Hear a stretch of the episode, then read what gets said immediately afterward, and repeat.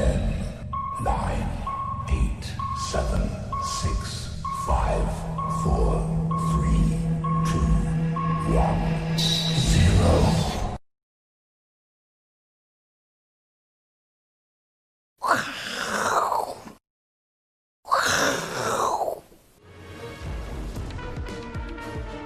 欢迎收看，我是金钱豹，带你了解金钱背后的故事。我是大 K 曾焕文。首先欢迎三位现场与谈嘉宾，第第一位是今天笑得最开心的资深媒体人阮慕驊，第二位呢是我们的兆立哥，第三位是我们的好朋友伟杰。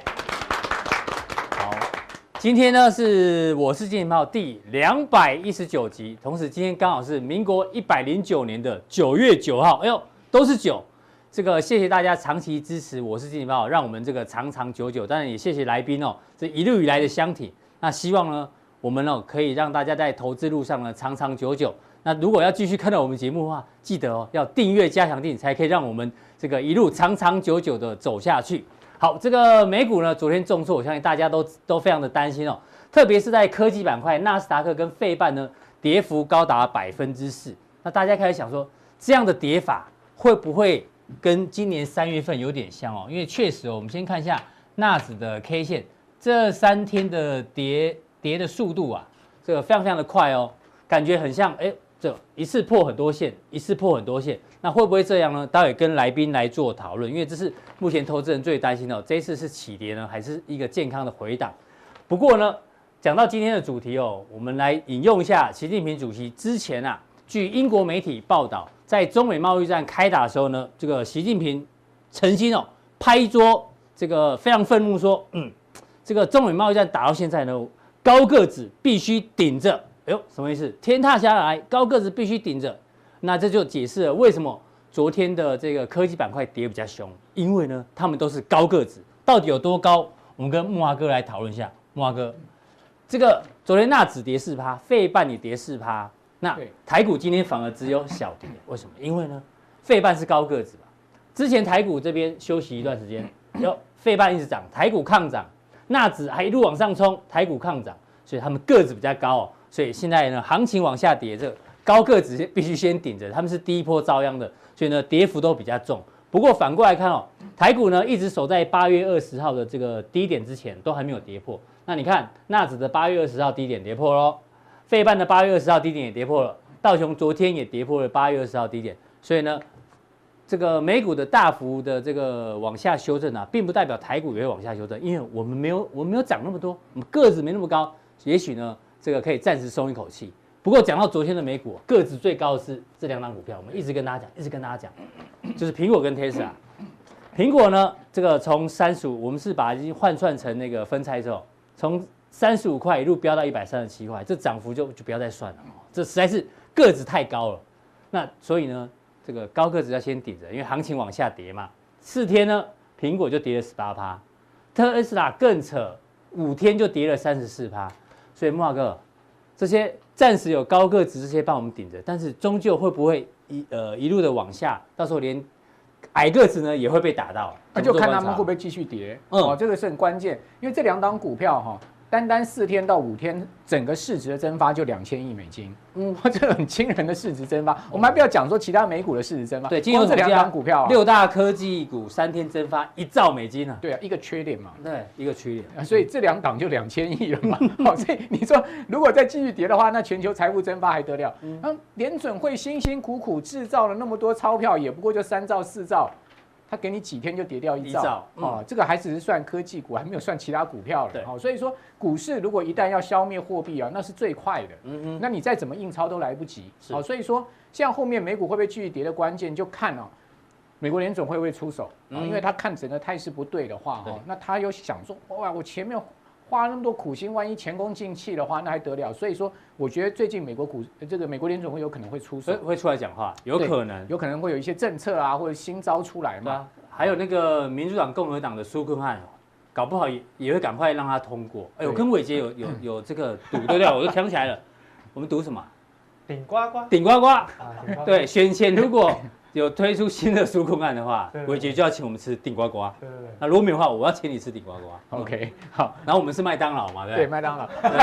看起来我的看起来我的麦当劳快可以吃到了，因为你的股市崩跌，这个川普最近还有时间，还有时间。川普最近很差了哈。好，这个选情是瞬间变化的哈。好，那到底后面会怎么发生哈？其实。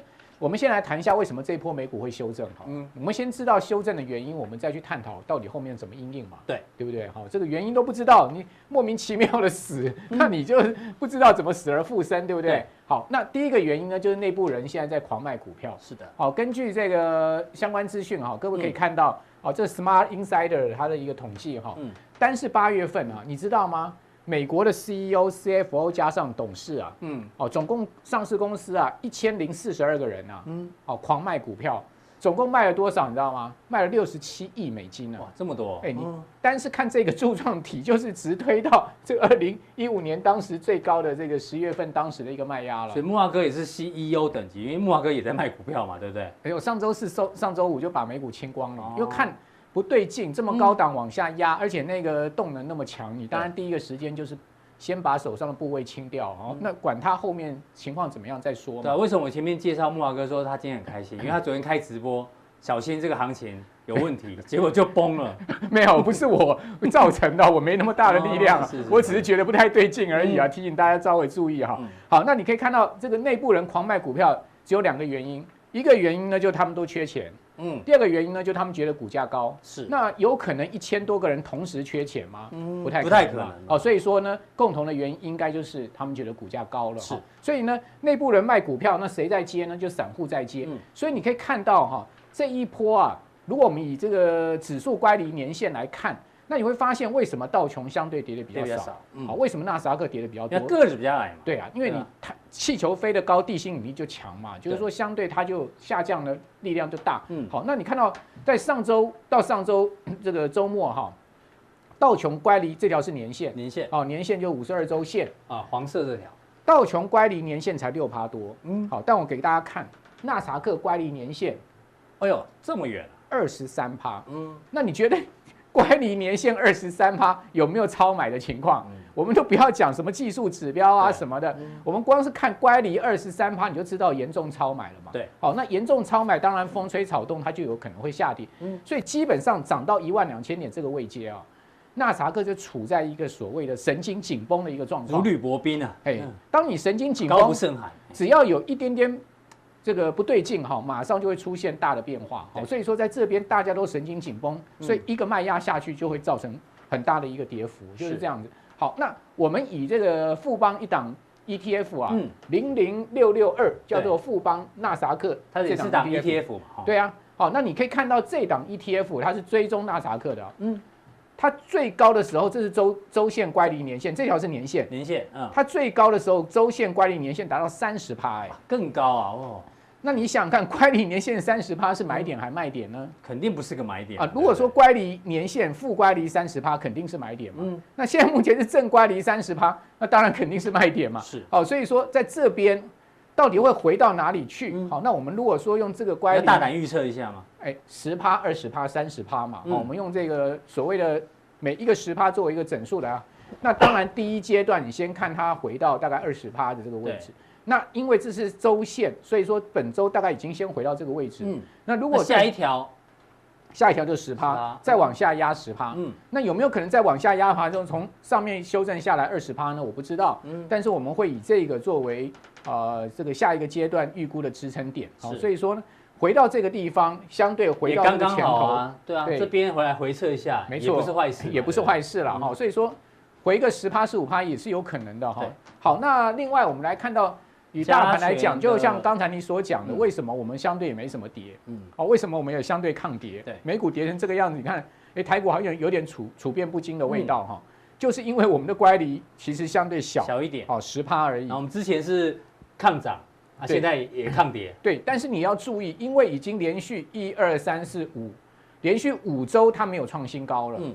那没有创新高，在这边代表是这个一三零三一就是一个相对的高点。是，那没有创新高代表什么？代表它可能继续盘下去，它也有可能盘一盘，它会往下跌。好，所以说还是注意一下，所谓跟年线之间还有一个十趴的乖离。对，那过过往的经验呢，这个乖离一定会修正的。如果回到年线要一万一千五百点，对啊，那大概还要跌个一千点。差不多啊，哦，也就是说呢，现在只有两条路，一个继续盘盘下去，然后等待年线往上靠近，是。第二个呢，就是往下跌，跌回年线的位置，好，所以说呢，这两条路都都有可能，然后，那我们先不要去预设立场，那贵买。相对。在这个七月初的时候呢，它到一百七十二点，当时的乖离率就已经达到百分之二十了。好，也就是说呢，你可以看到它不是乖离这条黄色线，它已经乖离到这条线，这条线就是百分之二十的乖离率。所以，一为什么它会出现比较明显的压回在这一根黑 K 线？因为那时候它涨得比加权多。对，那因为比较大，因为就是这一波都是生技股冲上来嘛。那生技股涨很多之后，它自然出现一个比较大的压力跟修正。好，所以说呢，当它回到了这个乖离率达到。这个十趴十趴的地方呢，哎，它也获得了支撑了。对，所以说我们是不是可以用这个所谓乖离率的河流图来做指数的一个推敲呢？对，好，所以这个是给大家来参考。就柜买已经修正到十趴的乖离率嘛？对，加权加权目前也是十趴附近。对，但是因为加权没有到二十趴，所以说相对它下压的力量也没有那么大。是，好，所以涨多了一定会回多。好，这个是股市的定律。好，好，那至于说。为什么这一次的下跌哦？我要叫大家提醒一下，因为它的形态是改变。嗯，好，我们在股市上面很注意技术面上面很注意形态。嗯，好，什么意思呢？你就哪里改变？哎，三月这一波上涨，对，哦，比如说我们以这个通道来讲，好，那你可以看到这个通道来讲，它三月一路上涨，它是不是都在中线之上？布林通道的中值，它是不是都在中线之上？对。那现在是不是跌破中线？哎呀，这是不是形态一改变？嗯。第二个呢，你有看到它下面的 MACD 的柱状体，在过去几次下跌中有这么强的动能吗？没有啊。那我们都知道，MACD 是一个趋势指标。对啊，我们我们一般讲 MACD 就看所谓的动量指标嘛。好，那过去的一个波段，它也有回档，也有回档。你看这边有回档，有回档。对。但是它的 MACD 柱状体都顶多三四根往下之后就转成红棒了，对不对？而且都没有这么长，可是你看到这一次，它的形态不一样，这是形态二的改变。对，好，那现在我认为呢，这两天纳斯达克有可能会反弹，为什么？因为它跌到通道下缘，下缘了。哦，那过去的经验通常会有初步支撑，对，它会有初步支撑往上弹。重点在这个这个线它能不能过，而且能不能站稳？对，如果能站稳，它可以转危为安；如果是站不稳，那恐怕后面破底还有份。就是短线有反弹，但是如如果没有站回中值的话。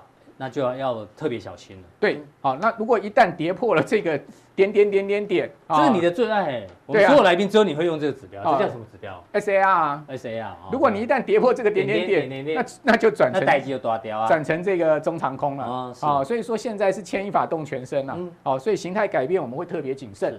好，那当然两档股票给大家参考，一个是苹果，苹果高档下来跌十八趴，现在目前均线下弯。反弹上去应该会碰到压力，哦，所以说呢，苹果会不会破这一根下影线的低点也很关键，很重要。那另外特斯拉大概已经拜拜了，哦，因为 呃，这亚马逊，亚马逊，亚马逊，特斯拉大概已经拜拜，因为从高点下来它已经跌了这个三四趴了，对，哦，那通常跌二十趴就已经进入熊市，嗯，好，所以特斯拉一定会进入到一个比较中长期的整理形态，是，好，尽管不再破底，它会进入到一个比较中长期整理形态。那亚马那亚马逊呢，相对。跟苹果的技术形态很像，好，也就是说呢，这一根下影线的低点万万不可再跌破。那跌破的话，基本上呢，就是有可能会去破季线。好，那如果说苹果跟亚马逊都跌破了这个上周五的盘中低点的话，你就一开盘的时候狂杀嘛，对不对？我记得那时候苹果是杀八趴嘛。嗯。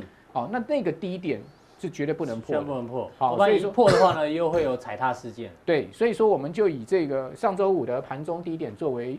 我们的观察点位，好，那大概我先把我对于美股的想法讲到这边了。那当然美股会牵动台股，对不对？对。所以下一阶段的这个加强錠，跟大家讲一下台股，我们现在目前可能可以啊，这个稍稍浅尝的啦，哈，不是因为现在盘势不对，你也不要大买啦。有一些要避开的，哦，但是有一些可能是有机会成为避风港。对，稍稍浅尝的，以及呢 一定要避开的，大概是哪一些？好，谢谢木华哥带来的这一个个股跟美国。呃，股市的一个分享。好，我们刚前面讲到这个天塌下来有高个子顶着，那台股呢这一波的修正，哎，会不会有基本面顶着？我没有乱讲哦，我们请教赵立哥，这个金管会主委黄天木，我记得应该是两天之前嘛。嗯。那个时候呢，外资汇出的金额很多嘛，嗯，但是因为领到领到股利了，那汇出去，然后大家就问他说，哎呀，这样怎么办？啊，别惊，台股基本面很好，当然他没有说台股基本面一定一定会顶住台股啦，但是呢，至少他说基本面还还不错，那刚好配合八月出口的数字非常非常好。不过大家开始想说，到底是所有的产业都有机会有基本面顶着，还是有些有机会，有些没机会啊？怎么做观察？呃，没错，我想八月出口当然是创下历史新高了哈。嗯、不过他自己也有讲了哈。那最主要来讲，是因为有几个原因呢哈。那其中一个原因就是因为华为的拉货嘛，对对对，好，疯狂拉货，对，疯狂拉货。那其实我跟大家报告哦，其实这个地方哦，应该这样讲哦，其实大家有没有发现，八月份的时候电子股真的很弱，嗯，非常弱，很多都做头了。对，很多都做的，尤其一些 IC 设计类股哦，之前的千金股哦，对，大家大大都真的很弱，嗯，好，那为什么很弱？其实我跟大家报告，我个人觉得股价。它都会领先基本面呐，是。其实之前也跟大家讲过，就是说等九月十五号之后，华为的这些供应链怎么办？嗯，对不对？那他要马上找到，如果只要没有了华为，他要找小米、找 OPPO、找其他的，说真的要无缝接轨，我个人觉得很难呐。嗯。所以目前来看，就是说你最近八月份电子股的营收公布，嗯，其实很多都都还很不错。对。可是。进入九月份之后，九月就不一定了哦。对，九月就很难。所以你的结论是说，虽然这个黄天木说基本面很好，但是你觉得不是每一档个股或每一个族群都有基本面？其实股票是反映未来啊，就像有些哈，有些股票现在在反映半年报，我也觉得很扯啊，怎么在还在反映半年报？对，还在反映七月营收，八月十五就公布了，对啊，现在还在反映，所以我都有时候有？对啊，有时候我都会觉得啊，你再拿半年报再来看。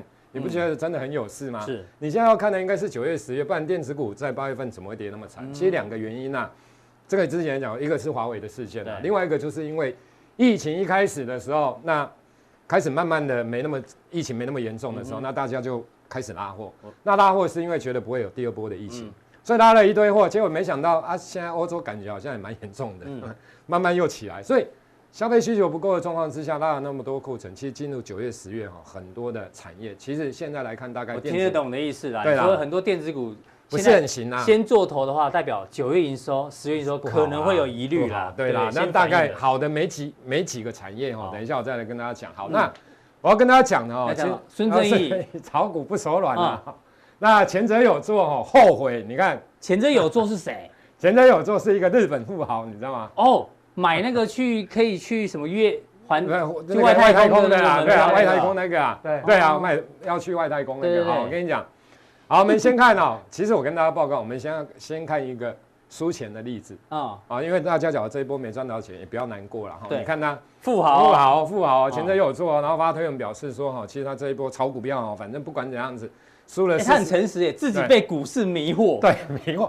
所以大家真的哈，我觉得哈，到这个位置点了哈，假如说你之前真的没赚到，那就算了，对，不要在这个地方再拼命，人家都已经后悔了，你知道吗？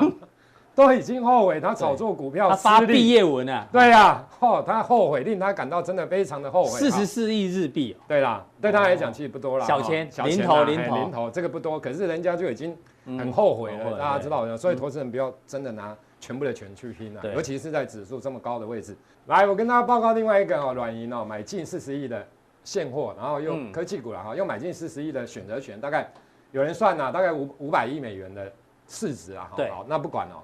当然这一块我跟大家报告，其实大家有没有发现，这个就是哈，之前赚钱，然后越压越重，你知道吗？嗯、然后结果没想到最近这两三天又科技股又重挫，它要重灾区。嗯，那所以我要讲，到底是因为当然有市场传言啊。犹太人跟他对坐，因为犹太人很有钱。你是上关键时刻是不是？对，没有犹太人都来。没有，是看那个新闻哦。你晚上都在看关键时刻？没有啦，都看到谁？黄世聪。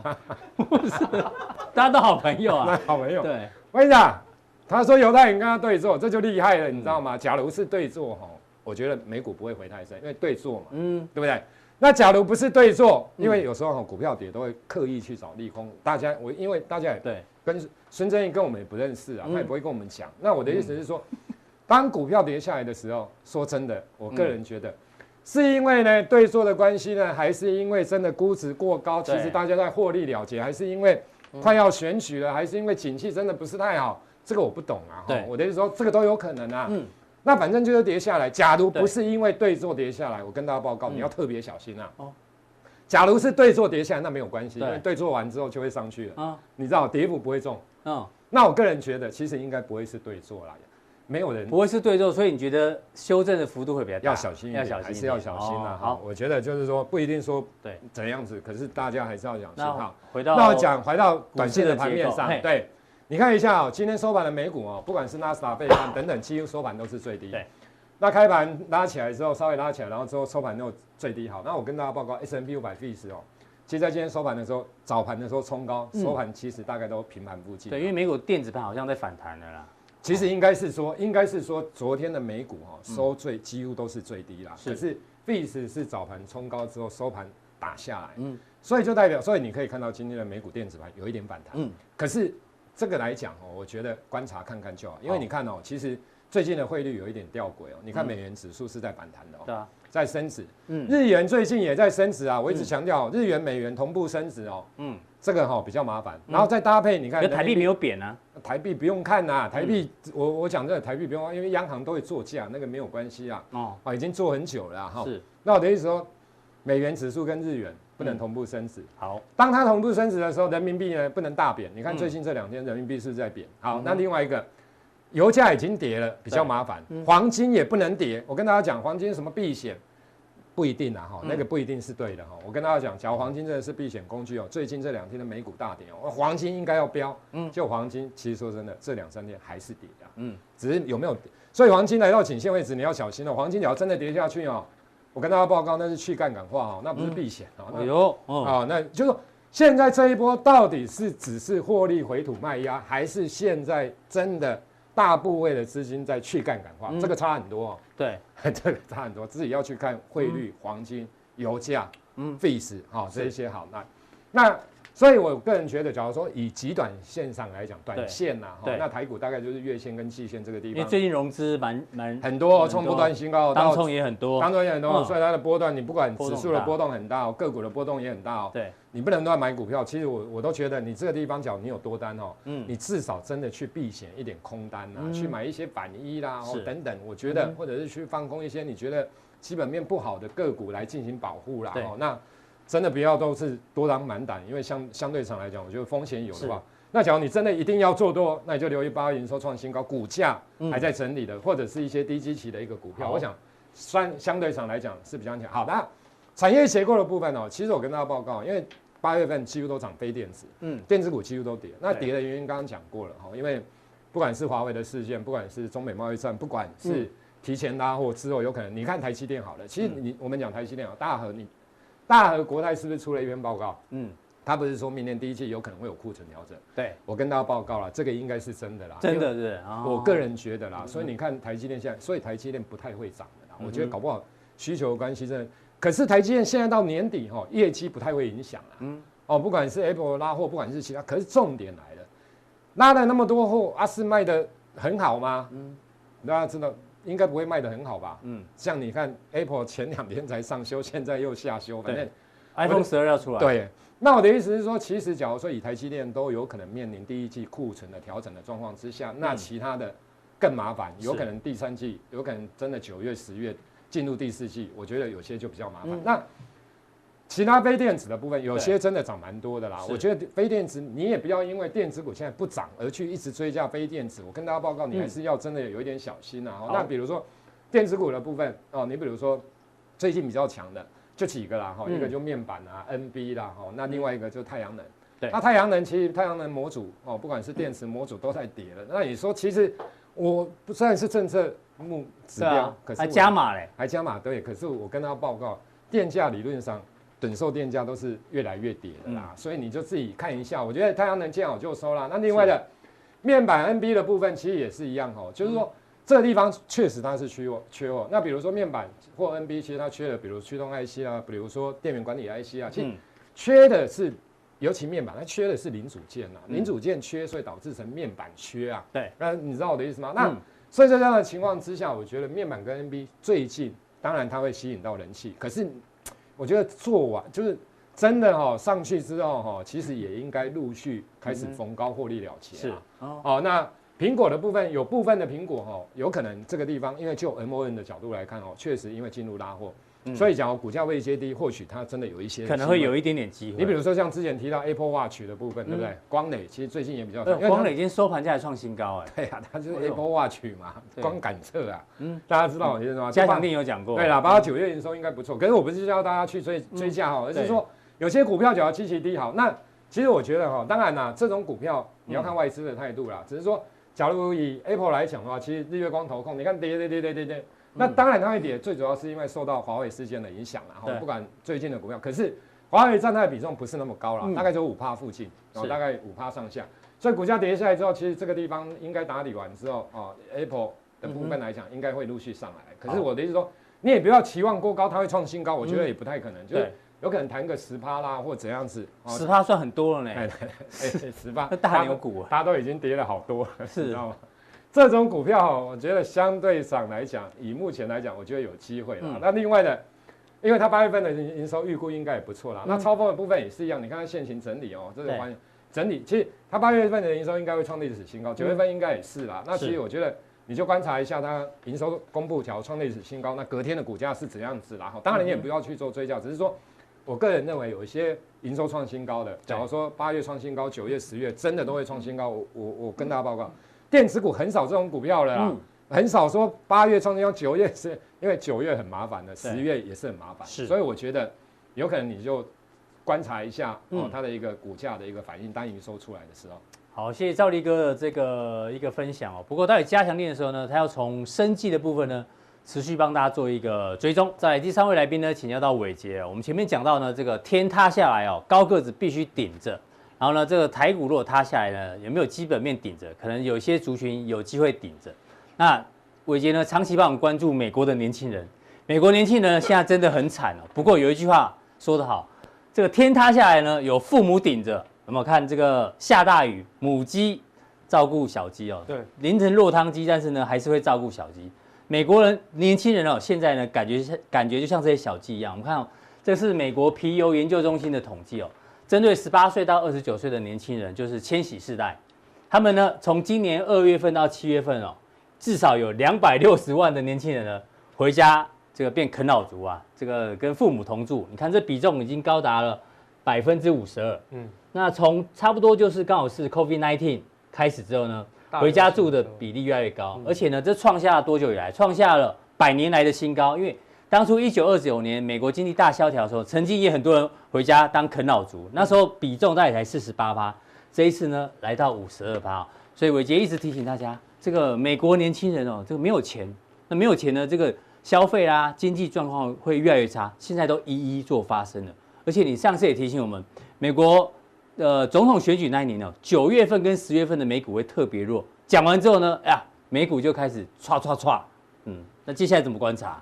那其实这个美国的总体经济问题，大概就是从去年的下半年开始孕育的啊。嗯、那我想其实这个呃啃老族的发生，基本上在过去哦这半年以来，其实状况是越来越明显。是，因为其实哦现在目前的美国的失业状况来说，就是刚好以千禧世代的年轻人嗯失业的状况最严重。重那因为他们呢，呃。基本上都是以服务业为主，那这一次影响到最深的还是服务业。对，所以服务业它在整个呃招聘的过程当中，如果没有回温，甚至回到过去的龙井，这些年轻人基本上可能还会住家里好一段时间，继续待在这边。对，所以现在目前大家要看的是美国的一个经济状况，其实是有可能越来越糟的哈。对。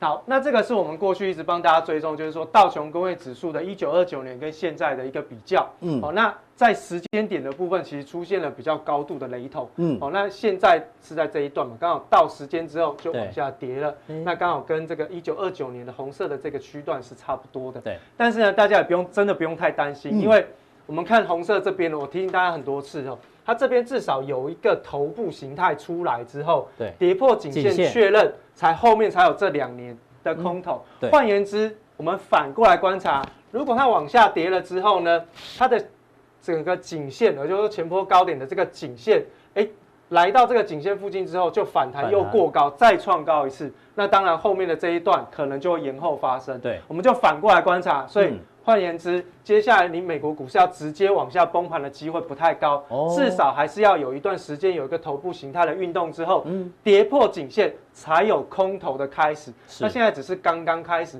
这一段的下跌，其实基本上就是在反映我们上个礼拜提到的，在简单来说叫筹码面的这个失衡，或者是那个估值的回归。对，好，那这个基本上就是这个空头的市值占比超低。啊，就已经被多头嘎死。对，那嘎死完了之后，哎，已经没有力道再往上推，那就只有往下掉。那这个是现在美股的一个状况。嗯，那另外呢，就是我们从这个呃经济上面去做观察呢，这个 Nasdaq 指数的部分，好，它是反映市场上的一个估值跟股价表现，这是未来的预期。那十年期的公债值利率，一般来说它是反映实体经济的这个企业的借贷成本，所以它跟实质的这个经济发展是有关。那通常呢，在整个波动的过程当中，其实股票指数会跟十年期、十年期的公债值利率的波动是成正相关。对，也就是说它涨，然后利率涨，哎，股市涨；利率跌，股市会跌。可是呢，这一次你看，从今年三月份以来。是出现了极大的一个乖离，对，所以为什么现在有很多经济学家说，哎，其实现在叫做 K 型经济，嗯，就实体经济在往下走，对，可是呢，哎，股票市场的指数一直在往上发，这个这一条就是 K 的这一块嘛，对，啊，这个呢就是 K 的这一块，对，嗯，所以这两个地方呢，它可能会在接下来的一段时间当中进行收敛，那不是股市往下去找它，就是它往上去找股市，但我认为两个会同时发生，嗯，也就是在 somewhere out there，哦，他们会。未来的某一天，某一天在某一个时点会相遇，嗯、对不对？好，那其实殖利率的部分，我们等一下在后半段我们帮大家做观察。那另外呢，我们从总经面的数据呢帮大家做观察，就是说最近公布出来的是美国的消费者的信用消费，这个是美国银行的 credit card，就是信用卡的一个统计状况。好、嗯，那。以信用消费的一个状况来说呢，这一个月还是持续增加，而且是比上个月来的增加许多。哎、所以大家还是在刷卡消费。对，所以你看到很多消费者信心指数调查出来，美国的消费者永远是在担心明天，嗯、他不会担心现在，嗯、因为他觉得现在过得挺好，是哦，挺好，所以就继续消费嘛。对。但是我们看一下，在循环信用的部分，循环信用继续持续下滑，哎，这个是好现象。对，嗯，对美国消费者来说。过去美国消费者他的消费习性是，反正我就是继续用，把杠杆扩大，嗯，就把它用力的消费下去。可是因为现在呢，我的收入可能中断，政府的补贴也没有下来，嗯，所以呢，我只好现在目前就我身边所拿到的现金。我赶快把这个循环信用的利息给缴掉哦，不要继续让它滚大。拿到现金，先去把那个卡费缴一缴。对，其实现在美国人哦，在这一次的 COVID-19 的疫情之后，他们的整个消费储蓄的倾向是有改变，也就是说会因应对于未来的呃这个忧虑，然后呢开始进行一些储蓄。当然，我们说变得比较保守啦。对，当然我们说储蓄哦，当然有一部分是真的把钱存起来，有另外一部分就是把这个循环信用给还掉，嗯，然后把房贷给还掉哦，这个也算是在储蓄的一环里面。嗯，所以这样的状况其实对于美国消费者的财务结构、个人的财务结构来说是比较健康的，只是说它还没有脱离到在呃谷底的一个状况。那后续再观察。那上面的这张图呢是这个。信用卡哦，蓝色的是信用卡的消费，对，黄色的呢是 debit card，就是现金卡，就是说你账户里面有钱要有钱，对，要有钱才能够刷的哈，那基本上等同于现金。那看到这两个部分，它都是持续的往上增加，代表说，哎，他们主要是以现金的消费为主。我有多少钱，我才花多少多少。那这些现金消去消费是花去哪里？就是消费去民生必需物资。好，那我们过去这。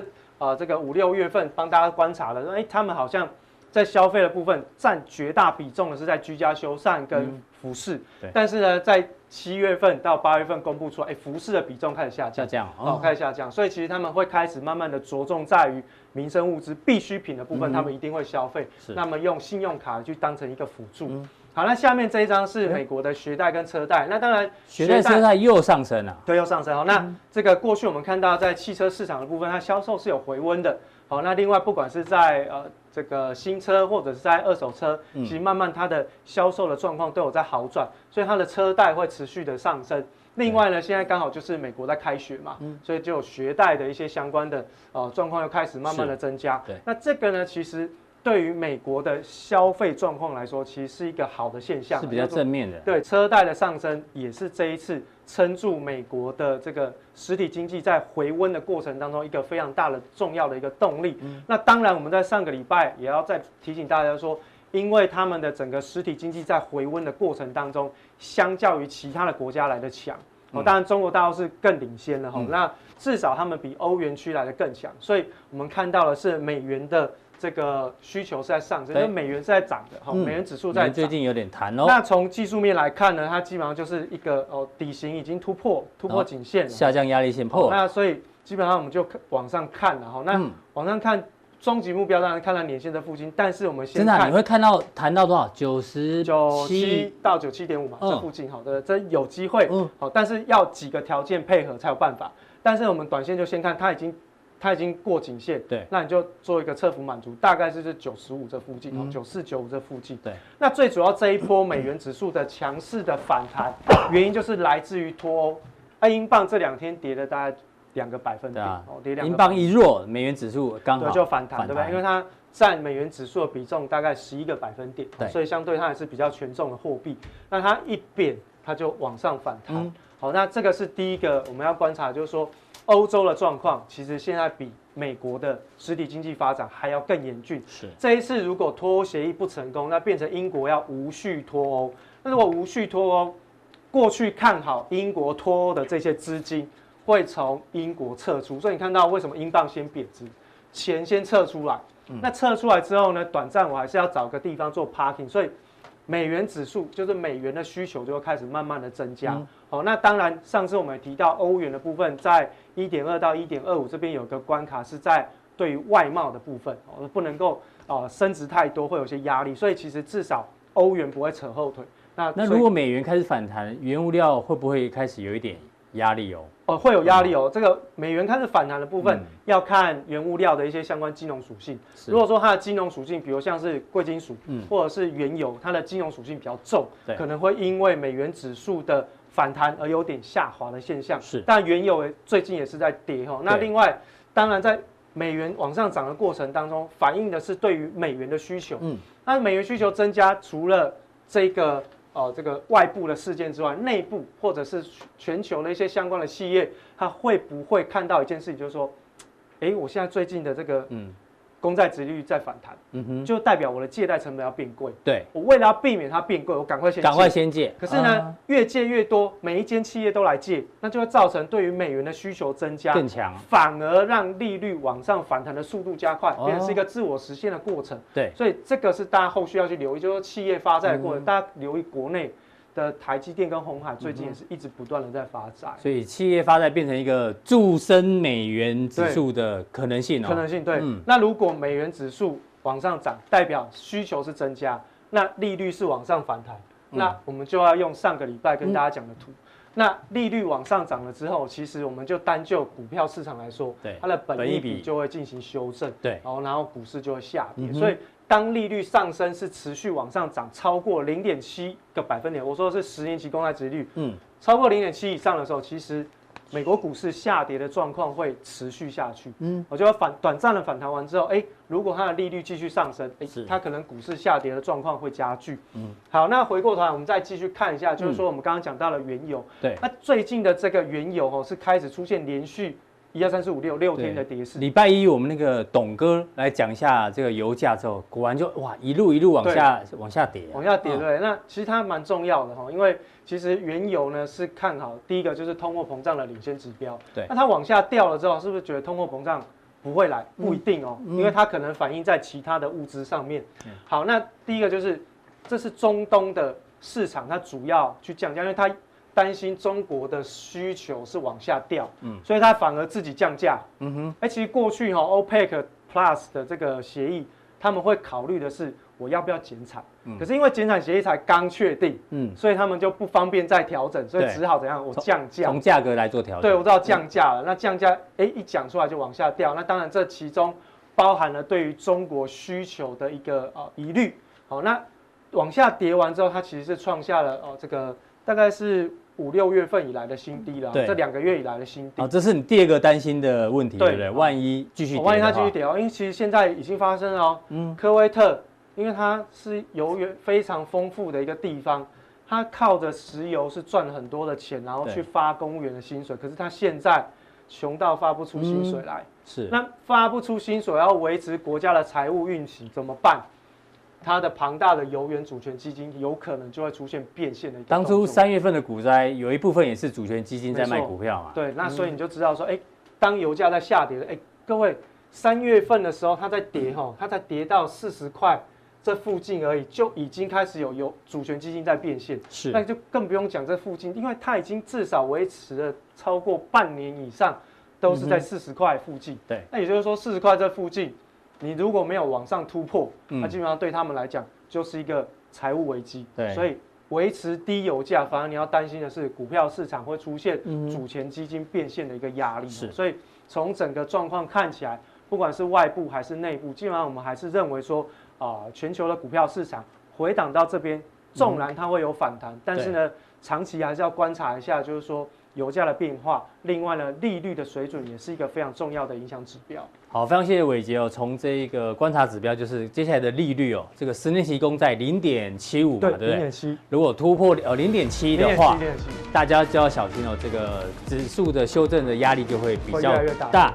那待会加强力的时候呢，他帮我们追踪哦。虽然呢这个大环境不好，但是呢有一些。这个也许族群基期比较低的呢，反而是一些避风港。那请锁定我们的加强店。那我们今天的普通店到这边，大家记得按赞、留言、加订阅，还有分享。那待会更重要的加强店马上为您送上。